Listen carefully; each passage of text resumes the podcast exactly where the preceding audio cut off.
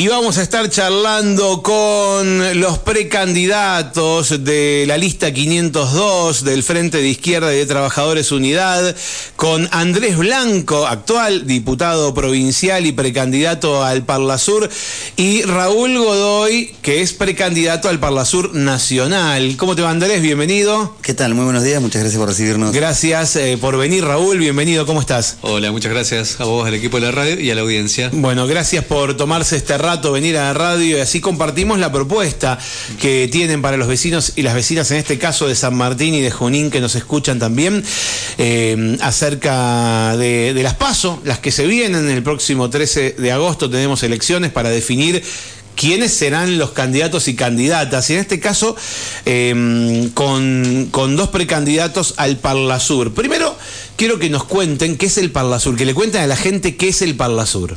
Muy buena pregunta. El Parlasur se, fue un organismo que se fundó cuando se fundó el Mercosur, Ajá. digamos, este, este, acuerdo entre países de Latinoamérica para negociar en mejores condiciones frente a, bueno, a, a potencias extranjeras, etcétera. Digamos, es algo que fue polémico porque cuánto funciona, cuánto no, no somos un colador desde el punto de vista de, del extractivismo, de las empresas multinacionales que nos perforan, pero el, el, el Parlasur se fundó para eso. Digamos, que hubiera parlamentarios de cada uno de los países para aconsejar, eh, monitorear todo lo que se hace en el Y tomar decisiones, supongo, porque deben votar. Mira, más bien es, ¿no? es, un órgano consultivo. Ah, consultivo. consultivo. Sí. sí. desde ese punto de vista, para nosotros, muchos decimos, incluso críticamente, que es el charla sur, porque no, no, tiene poder de decisión. Claro. Pero nosotros, desde la izquierda, lo vemos como una pos posibilidad también de poder juntarnos con trabajadores y trabajadoras de otros países, uh -huh. poder aunar esfuerzos. Si no, sería una discusión solo de empresarios para hacer negocios. Y en el caso nuestro, tomamos no solamente las demandas de los trabajadores y trabajadoras, sino también de los pueblos originarios, del cuida cuidado socioambiental, que en general los grandes empresarios no le prestan mucha atención. ¿Y sesiona el Parlasur? Sesiona una vez por mes en Montevideo, Ajá. y a veces sí, a veces no, pero generalmente funciona una vez por mes. Uh -huh. Bien, y, y esto, eh, esto es novedad, eh, que recién lo charlábamos fuera de aire, que se incorporan representantes en el Parlasur de las provincias, de, o sea, de, de, de las provincias argentinas, y en este caso eh, vos sos, Andrés, sos eh, precandidato para ocupar eh, y representar a Neuquén dentro del Parlasur. Así es, sí, sí. Además, aclarar, son cargos rentados. Ajá. Digo, me parece importante porque cuando nos preguntan, incluso... Sí, sí, sabemos que... Sí, el sí, no sí. saber, digamos, cuándo funciona, qué rol cumple, bueno, hay que decirlo con todas luces, son cargos rentados. Sí.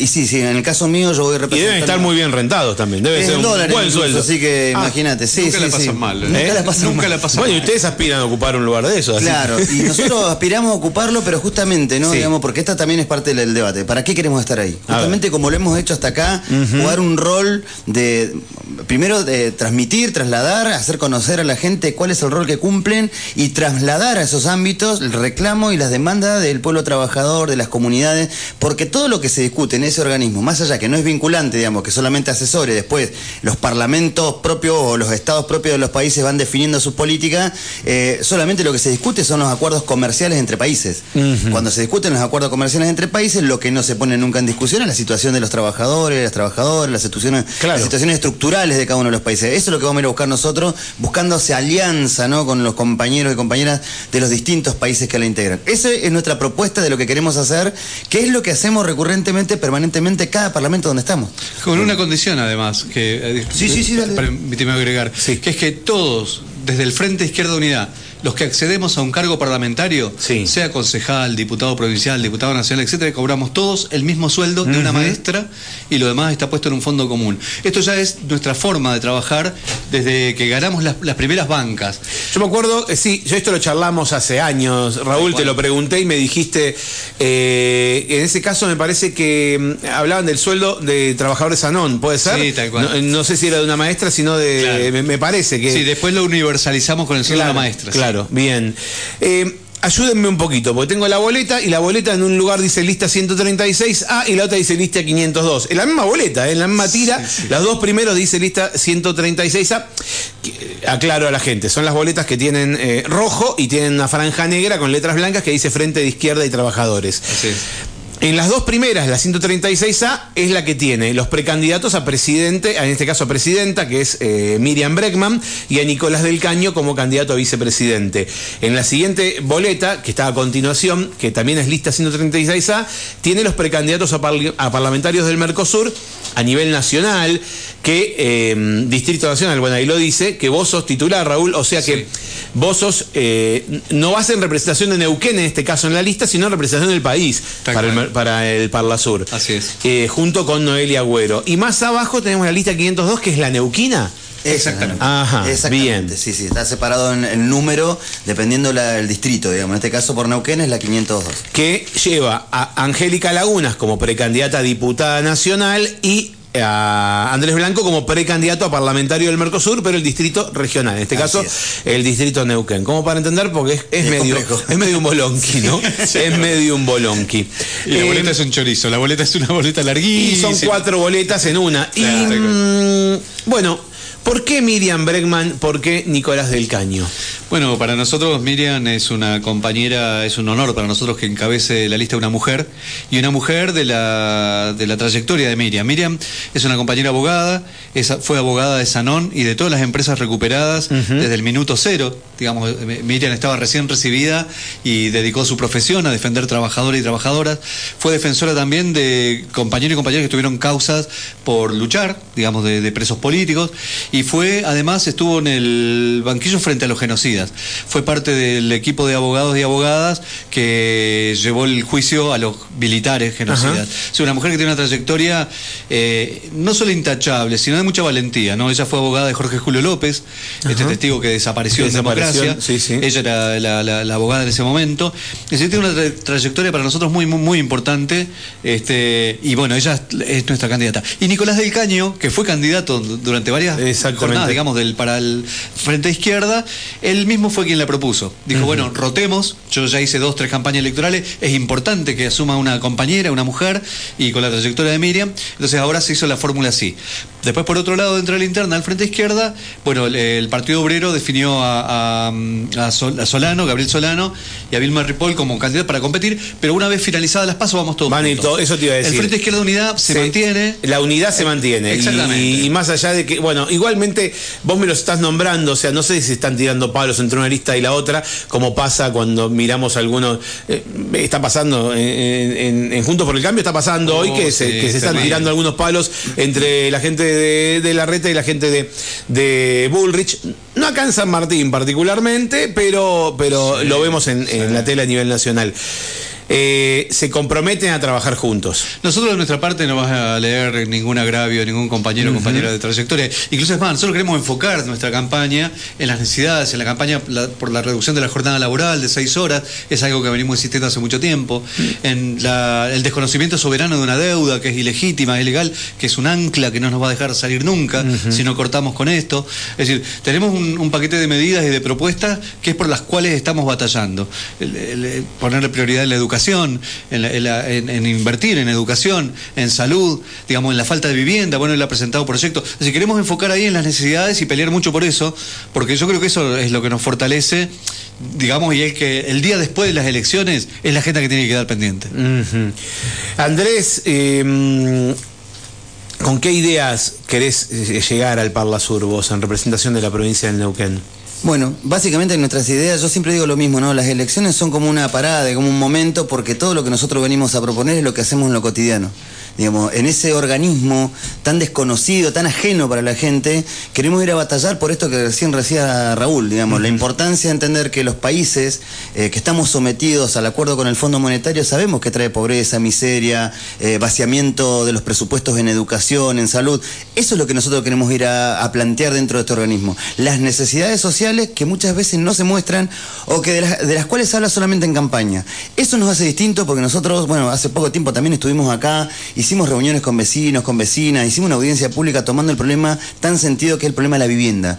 ¿Y esto qué tiene que ver con el Parla Sur? Me podrías preguntar. Y bueno, mucho puede tener, llegar a tener cuando uno tiene que mirar las políticas económicas de cada uno de los países que la integran, esos tratados comerciales que afectan incluso ni más ni menos que nuestros recursos, y esto no es un dato menor, eh, y donde de todo lo que se discute ahí, los únicos que quedamos ajenos y por fuera de esos acuerdos somos los trabajadores y las trabajadoras. Todo lo que se acuerda ahí son tratados comerciales entre los grandes empresarios, esa avanzada extractivista que estamos teniendo en nuestro país, que bueno, un poco es lo que refleja también lo de Jujuy, eso siempre hacemos hincapié, porque para nosotros Jujuy es un botón de muestra de alguna manera de lo que se perfilan tanto en las políticas económicas, en las políticas eh, públicas por parte de los gobiernos, que en eso no hay grieta digo, el extractivismo en algo en lo que no hay grieta ni en Unión por la Patria, Juntos por el Cambio, hay, hay un acuerdo, pero absolutamente cerrado, por eso también es un, es un, es un tema que los pone muchas veces en una rosca, no esto que preguntabas vos, ¿qué rosca tiene entre Bueno, se matan, por ahí a ver quién la hace, en 10 horas, en 10 días, en 100 horas o en 100 días, pero el ajuste va a venir, el ajuste ya lo están descargando. Bueno, nosotros queremos debatir eso. Queremos trasladar las preocupaciones reales, estructurales que vivimos las mayorías populares, los trabajadores y las trabajadoras, las mujeres, la juventud y la disidencia. Nuestro, incluso nuestras listas están integradas por luchadores y luchadoras que tienen este perfil. Porque no es solamente una cuestión de lo que decimos, sino también quienes encarnan esas peleas. Bueno, por eso nosotros ahí en esos espacios vamos a ir primero a desnudar. Porque, ¿qué hace el, el Parla Sur? ¿Qué rol cumple hoy? Porque es un rol rentado que debería reunirse una vez por mes y nadie sabe si se reúnen, cuál fue su último pronunciamiento, en base a qué, pensado en qué intereses. Sí, igualmente que no sea vinculante es, preocupante, porque es solo para opinar y que, eh, y que no tenga validez más que que una nota, un pronunciamiento. Eso le quita mucho, le, quita mucho valor, digamos, a una institución así, que nosotros la cuestionamos. Pero nosotros también siempre le decimos a la, gente por ahí que nos pregunta que nunca desde el Frente Izquierda Unidad ocupamos una banca para calentar un asiento. Nosotros siempre hemos sido activos en el lugar que nos toque estar para tratar de unificar lo que ellos dividen. Y desde este punto de vista eh, acá, por ejemplo, todo el extractivismo que se refería a él está muy visto y con mucho interés desde el Comando Sur norteamericano, que lo han dicho explícitamente, este, como las grandes multinacionales, todo el triángulo del litio, que está afectado ahora con todo el, conflicto que hay en Jujuy, tiene mucho que ver con eso. Acá la zona de Vaca Muerta, digamos, con, legislación que es absolutamente eh, colonial. Es decir, todo lo que hace el litio, el, solamente en, materia de minerales, el 3% de lo que declaran las empresas es lo que te quedaría de regalía. El 3% de lo que declaran las empresas. A ver, entonces ustedes no, es que están en contra de, la actividad, sino lo que quieren es que de que de que quede más en nuestro... Nosotros lo podemos estatizar. en los lugares. Proponemos estatizarlo. Esos recursos son nuestros. Y en ese sentido pensar también una transición ecológica, energética. No, porque nadie duda, porque algunos pueden, ah, loco, ustedes no quieren la energía que usan incluso. No, no. Sabemos que la energía es necesaria para el desarrollo. El problema es que pensado desde el punto de vista capitalista y de los empresarios, no tiene ninguna mirada puesta en el ambiente. Digamos, nosotros pensamos una transición y es con los trabajadores y las trabajadoras que están dedicados en ese. Usted tiene experiencia en, en el trabajo en cooperativo. Sí. Pero digo, en los últimos años, ¿cómo ven, digamos, qué tan bien nos han ido con las empresas estatales? Digamos, ¿qué tan exitosas son las empresas? Porque ustedes hablan de, de estatizar. ¿Qué tan exitosas son las empresas estatales? Mira, el tema es que las han entregado todas. Desde el liberalismo para acá, vos fíjate que incluso las empresas que debieran ser estatales están privatizadas. Es decir, ¿cómo puede ser que todo el control hídrico en la provincia de Neuquén esté en manos de Pampa Energía, de Grupo Techín? Es decir, de todos los mismos grupos que saquen y se van, tienen el control de un, un elemento tan vital como es el agua. Por ejemplo, y los cursos de río acá. Bueno, está todo en manos. YPF estatal, ¿no? Y se lo festeja el otro día, hicieron un aniversario de la estatización de IPF, no controla nada la, empresa estatal. Está todo en manos privadas. Es decir, IPF tiene el, sello, nombre, yacimientos petrolíferos fiscales, pero la administran multinacionales. Vos no vas a encontrar ningún, este, ningún interés nacional en esas empresas. Aerolíneas argentinas, también, es decir, todo lo, no hay empresas estatizadas realmente con un control de los trabajadores. Es decir, si uno piensa, y en esto estoy plenamente de, acuerdo con vos de lo que apuntás, no son las viejas empresas del Estado en la que se llenaba de, se llenaba de burócratas y mal, no, bueno, mal servicio. Bueno, vos fíjate que eso, eso, fracasó, fue un desastre. Ahora, toda la privatización nos hundió. Entonces siempre unos u otros, liberales, eh, radicales y peronistas nos hundieron para nosotros. Por eso hay que pensar otra cosa. Y hay que pensar gestiones donde haya un control real de los trabajadores, incluso de las comunidades.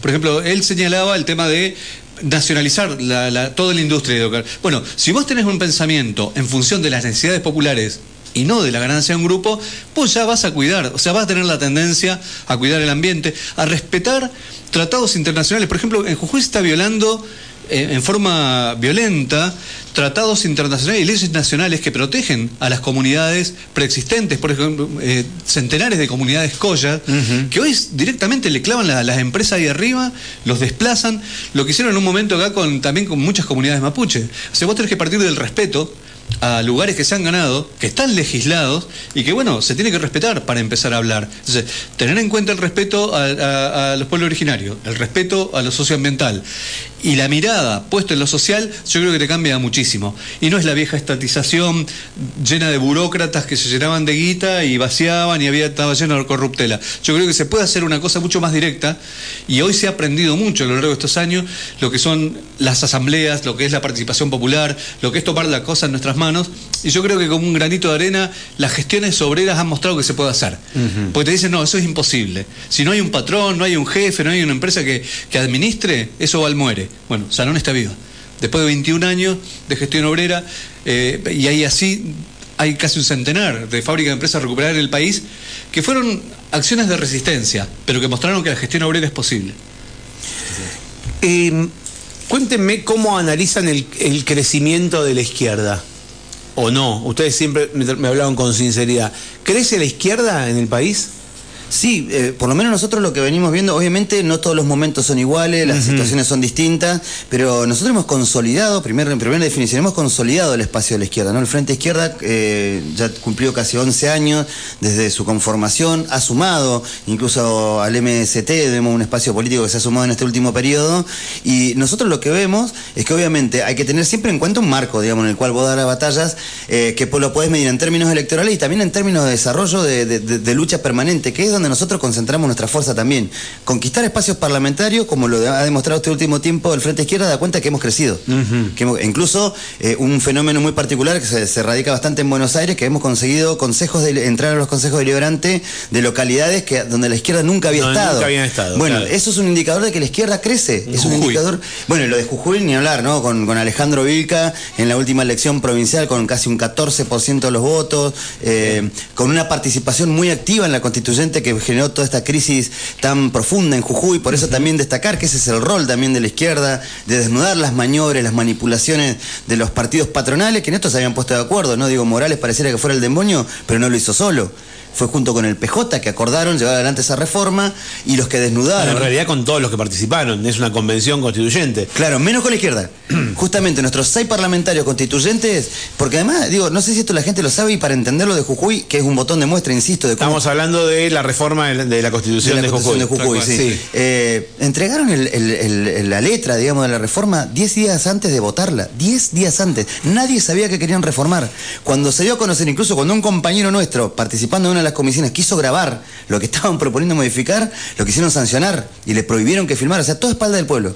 Ellos se jactan de decir, veníamos de ganar las elecciones, el respaldo de la gente estuvo porque nos votó 50 y pico por ciento de los votos. Bueno, tiene que tomar nota de que la gente tampoco es que valida todo a través de lo electoral, sino que más bien cuando se cansa y cuando ve este tipo de situaciones sale como lo estamos viendo en Jujuy. Bueno, el rol de la izquierda fundamentalmente tiene esa enorme responsabilidad apuntando a buscar transformaciones profundas, digamos, de los problemas que tiene la sociedad. Por eso tomamos todas las demandas insisto, nosotros en, las elecciones venimos a reafirmar de alguna manera con nuestras propuestas lo que venimos haciendo en lo cotidiano, que no es solamente dentro de los parlamentos, sino en la calle, ¿no? Me parece que un poco la síntesis del crecimiento.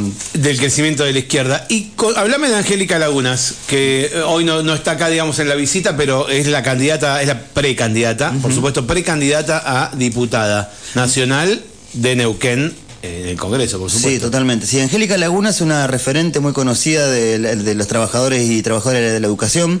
Es militante de izquierda socialista, que es con los compañeros que hemos hecho este frente para estas elecciones en la interna. Eh, es actualmente secretaria general de Aten Capital, digamos, ahí en, Neuquén.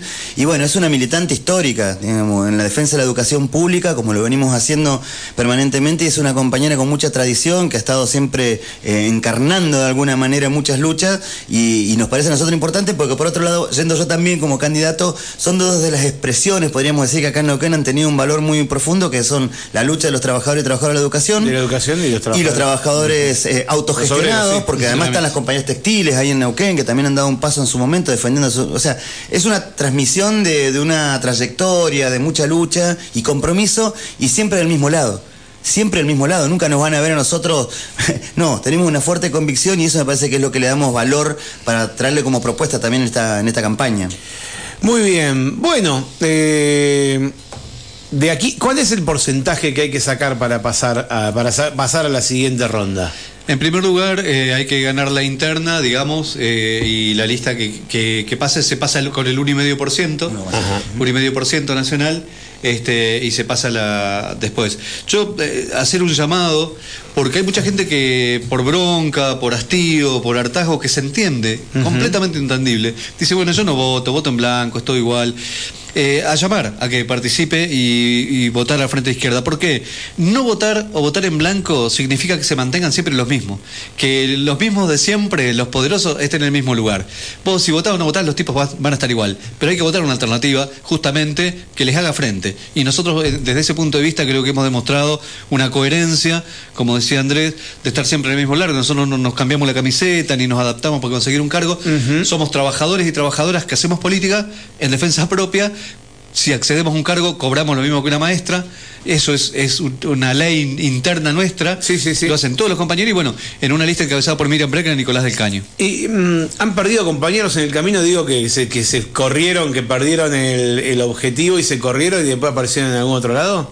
En nuestro caso no mucho, no. no, no, en el caso de la izquierda no, no, no, no es mucho. Hay a lo sumo sensibilidad de formas, compañeros que no se han sumado, larga, claro, pero, pero, no que se pasen de un lado al otro, digamos. No, yo creo que, se crucen de vereda. No, en ese sentido uno, mira, todo lo demás y la verdad que cosa. No, y además hay un control propio del frente de izquierda sobre esas situaciones que ante un caso eventualmente, digamos, de paso de, de pasa por un lado para otro, hay una, una medidas que se toman absolutamente. Ningún compañero o compañera que ingresa con un cargo de representación dentro del Frente Izquierda puede seguir representando al Frente Izquierda si se, si, se manda alguna. Si se manda alguna, para decirlo vulgarmente. Andrés Blanco, precandidato al Parlasur regional, en este caso eh, por Neuquén. Raúl Godoy, precandidato al Parlasur nacional del Frente de Izquierda y de Trabajadores. La lista es la 502 por un lado, eh, que sería la local, la de Neuquén, Neuquén. y la 136A que es la de Miriam Bregman y Nicolás del Caño.